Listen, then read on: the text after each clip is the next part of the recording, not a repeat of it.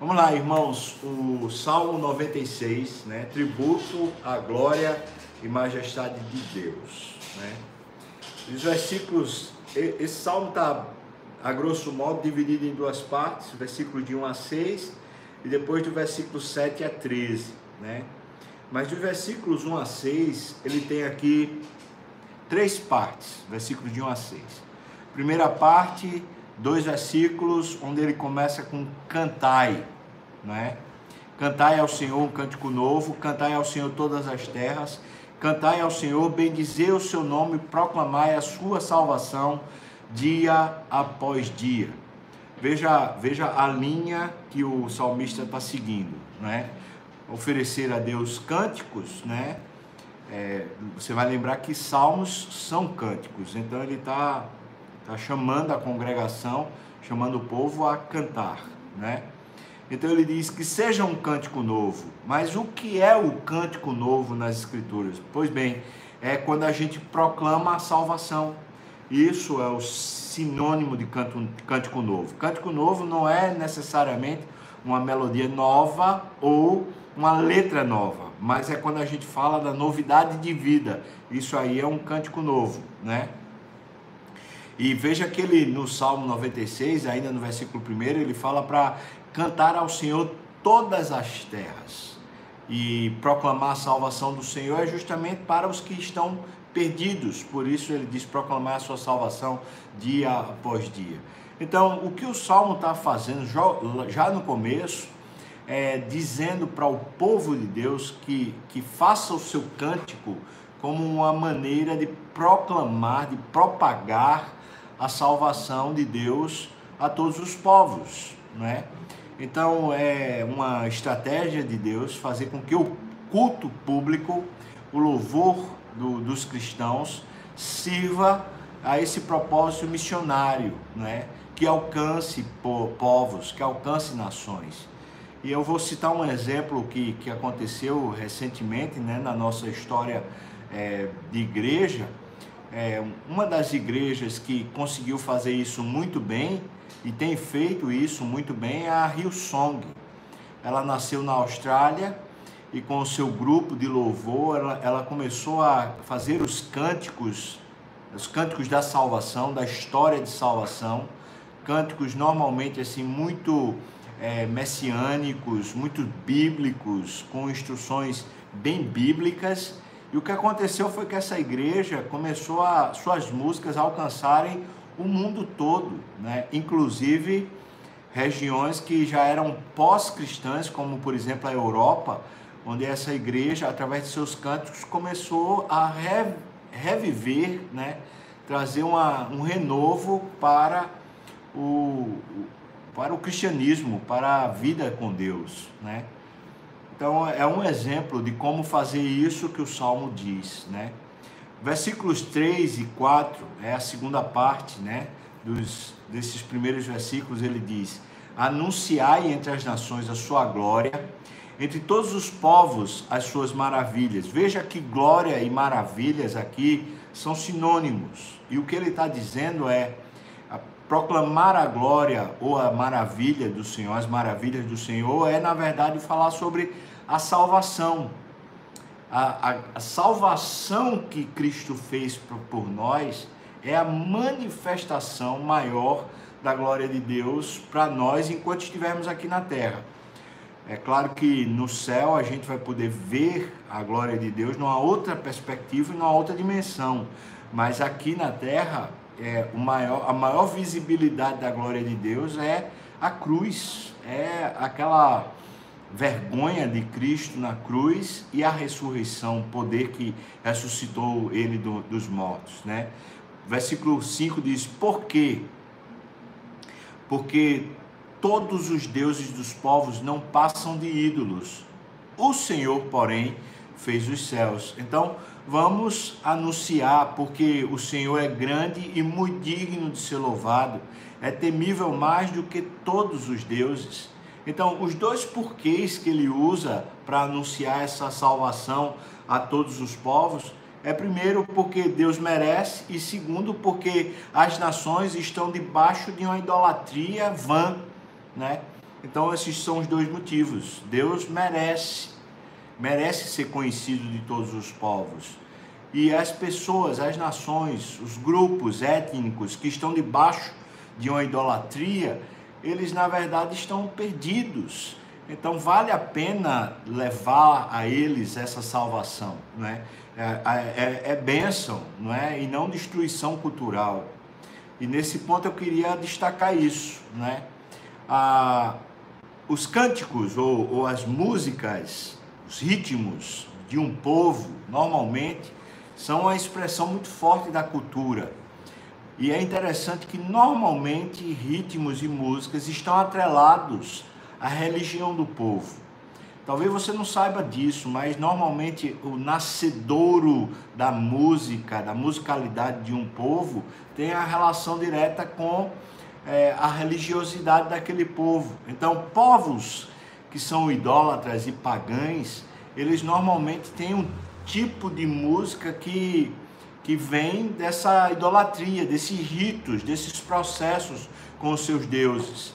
E é óbvio que cantar um cântico novo também significa isso. Ou seja, você está introduzindo naquela cultura idólatra agora um novo conteúdo de adoração. E isso afeta naturalmente a musicalidade, a maneira daquele povo reinterpretar a sua música, né? Versículo 6 ele diz: Glória e majestade estão diante dele, força e formosura no seu santuário. Então, quando a gente está prestando esse culto ao Senhor, através dos cânticos, e a gente está cantando a sua obra, a sua salvação, anunciando para os povos ah, o porquê, porque Deus é digno de ser louvado e porque os povos estão perdidos nas suas idolatrias. Então, o que a gente faz é isso: é manifestar a glória e a majestade de Deus diante dele, diante de Deus. É interessante porque quando a gente faz isso para o pagão, a gente traz o pagão para a presença de Deus, traz aquele que era é, não era povo, aquele que não fazia parte da aliança, aquele que não tinha acesso a Deus, a gente traz ele para o templo. O templo aqui é o lugar da presença de Deus. A gente traz ele para essa presença. E ali ele passa a cantar esse novo cântico, né? Glória e majestade estão diante dele, força e formosura no seu santuário. Ou seja, é, é uma nova perspectiva de se viver, né? Então, a partir disso, ou seja, a partir dessa glória e majestade que se dá a Deus, a gente passa a tributar. Veja que essas duas expressões, glória e majestade, têm a ver com governo, não é? Elas são diretamente ligadas a governo. A glória é a exuberância, né? É a beleza, é a grandeza de um governo. E, e a majestade é, é, é, a maneira com que se governa, é um rei a partir dos seus decretos, né? Então veja, ele está dizendo que diante de Deus, o, o governo de Deus é assim, é grandioso, é glorioso e é um governo de rei. Ele é o rei supremo de todo o universo. Então, para ele, o que se faz? Se tributa. O louvor que foi no começo dito como sendo um cântico, como sendo um anúncio, uma proclamação, nessa primeira parte do Salmo, versículos de 1 a 6, a partir do versículo 7, agora que as nações e nós também reconhecemos Deus como, como esse grande rei e cheio de glória, então agora nesse reconhecimento a gente tributa ou seja, a gente paga como que um imposto, a gente vai lá e dá a ele o que é devido. Então ele fala: tributai ao Senhor, ó família dos povos. Agora não são só, agora não é apenas o povo de Deus, mas toda a terra. Ó família dos povos, tributai ao Senhor o que? Glória e força. Esses dois sentidos. A glória é, é reconheça, dê a ele a, aquilo que você tem como belo, como majestoso, como grandioso, como exuberante. O que é que você tem? Seus dons, sua maneira boa de pensar, a sua arte, a sua capacidade. Dê a Ele, dê a Ele a glória e dê a Ele a sua força. A força é todo o empenho que você tem durante o dia. Sabe, respirar, a energia que você tem, as mitocôndrias produzindo energia dentro das suas células, esse, esse processo energético que lhe mobiliza durante o dia é a sua força. Então ele está dizendo agora que você viu que Deus é, cheio de glória e majestade, agora que você canta a salvação de Deus, então você tributa, você paga a Ele o que? A sua própria força e os seus dons, os seus recursos, aquilo que para você é grande, você vai lá e tributa a Ele. Versículo 8: Tributai ao Senhor a glória que é devida ao seu nome. Trazei oferendas e entrai nos seus atos. Veja só é devida. Ou seja, não se trata de, de a gente fazer isso por, por bondade nossa ou porque a gente a gente está feliz, a, a gente está satisfeito, ou então porque está sobrando. Não. Esse tributo que se dá a Deus é porque é devido a Ele. Em outras palavras, quando não se dá a Ele, se está em dívida. Né? É, é, ele não só merece, como pagar isso a ele é o justo, é o correto, é o, é o estatuto, é o fundamento. Então, tributar ao Senhor a glória que é devida ao seu nome. Ele merece e é justo que se pague a ele aquilo que, que seja a glória e a força. E ele diz então: trazei oferendas e entrai nos seus atos. Agora a gente sabe quais são as oferendas que Deus quer.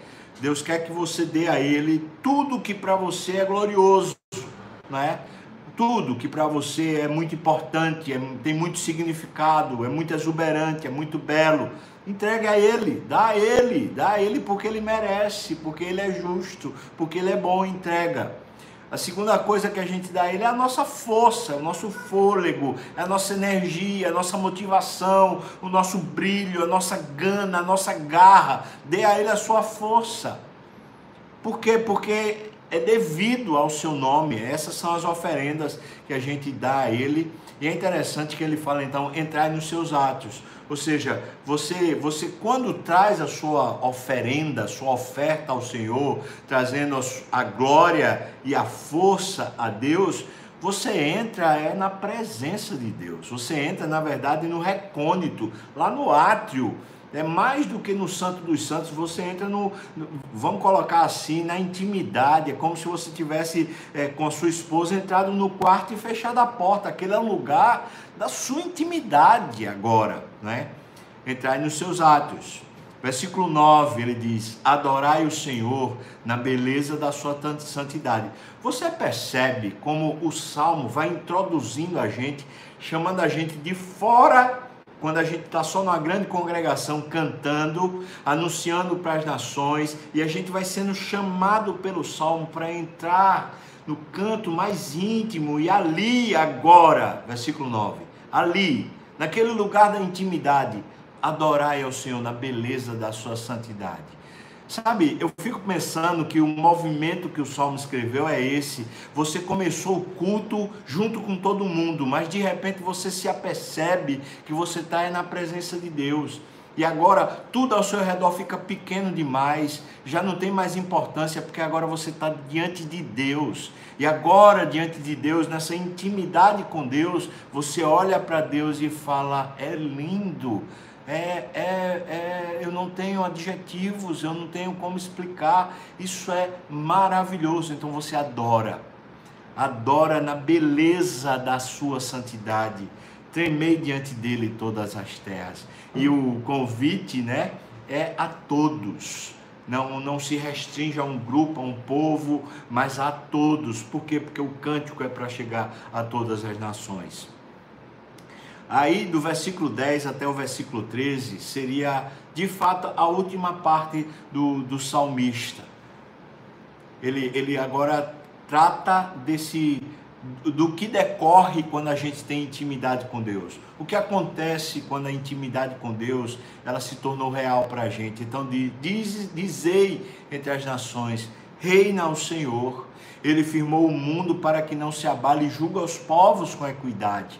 Esse passa a ser o nosso modo de vida. O Senhor reina e, e, Ele é quem firma todas as coisas. Ele não deixa que se abalem. Está tudo nas mãos dele, está tudo no governo dele. O versículo 11 diz: Alegrem-se os céus e a terra exulte. Tudo, né? Todo o cenário, tudo que existe, os céus e a terra, estejam alegres, estejam exultantes diante do Senhor. Ruja ao mar e a sua plenitude é, mais uma vez, a expressão de mar, de águas, tem a ver com essa questão do caos ou do poder, né? Então ele está falando céus, terra e poderes e caos e inferno, seja lá o que for, vá entregue ao Senhor, porque Ele é digno, né? Versículo 12 folgue o campo e tudo que nele há, regozijem-se todas as árvores dos bosques na presença do Senhor, porque vem, ele vem julgar a terra, ele julgará o mundo com justiça e os povos consoante a sua fidelidade. Eu diria que do versículo 10 a 13, ele está colocando o nosso modo de viver quando a gente já conseguiu entrar nessa intimidade com Deus e quando a gente conseguiu se maravilhar com a beleza da santidade de Deus. Como é que a gente vive? A gente vive com essa, esse reino de Deus no nosso coração. Deus reina. Ele firmou o mundo com a sua com o seu poder. Ele é quem dá o fundamento do mundo, né? Como é que a gente vive? A gente vive exultando e, e conclamando todo mundo a exaltar o nome do Senhor, né? Seja no céu, seja na terra, seja no caos. A gente chama, a gente chama os anjos para adorar a Deus, a gente chama os humanos para adorar a Deus, a gente chama os peixes no mar, a gente chama o caos, a gente chama toda a criação a adorar a Deus. Irmãos, isso aqui é um sentido de vocação, e isso também é um sentido missional. Então, se a, se a primeira expressão da missão da igreja tem, diz respeito a alcançar todos os povos para deixarem, abandonarem a idolatria e se voltarem a Deus, a segunda expressão missional do texto é justamente a restauração de toda a criação para que volte a louvar a Deus. Então, é, a criação está expectando, está esperando que os filhos de Deus se revelem, como a gente se revela para a criação, justamente nessa adoração. Exultem, alegre, né? Mar, terra, tudo que Deus, Deus fez, o campo, os bosques. Por quê? Porque Ele vem, Ele está chegando e essa é a grande perspectiva que alegra o coração daqueles que viram a beleza do Senhor, que tiveram acesso à intimidade com o Senhor. É que aquilo que eles viram no seu, no, na sua intimidade, aquilo que eles viram lá dentro do seu coração, a beleza do Senhor, a beleza da sua glória, a beleza da sua majestade, a beleza da sua santidade, tudo isso está vindo é isso que vem para a terra, é isso que vem para a minha vida. E porque ele vem, ele vem para julgar, no sentido de refazer, ele vem trazer sentença, mas ele vem com toda essa beleza, ele vem. Ele vem, ele julgará o mundo, julgará os povos, consoante a sua fidelidade. Não é impressionante ele colocar isso? Consoante a sua fidelidade. Está chegando. Então, a gente pode pensar que essa é a maneira da gente interpretar a vida. Depois que a gente tem intimidade com Deus, a gente sabe que a vida está se aproximando cada dia mais dela se completar, não da gente morrer, mas da vida eterna nos tomar. A vida de Deus tomar-nos para sempre. Quanto mais o tempo passa, mais a gente está sendo tomado de uma realidade muito maior por quê? Porque ele vem. Ele vem julgar a terra, julgará os povos com a sua justiça e ele vem com a sua fidelidade. Aleluia. Amém, irmãos? Isso é maravilhoso, não é não? Que salmo para a gente começar a semana, né? Vivemos aqui nesse paísão de meu Deus, onde a gente está tendo aí tantas coisas acontecendo e no sentido político, no sentido aí até do, do STF e de outras coisas, né? Tantas, né? Tantos remeleixos, o Senhor vem para julgar. Não é maravilhoso? O Senhor vem para julgar, Ele vem para julgar. Então vamos buscar o Senhor, irmão. Aproveite essa semana para buscar um pouco mais o Senhor, né? Vamos cantar mais uma vez?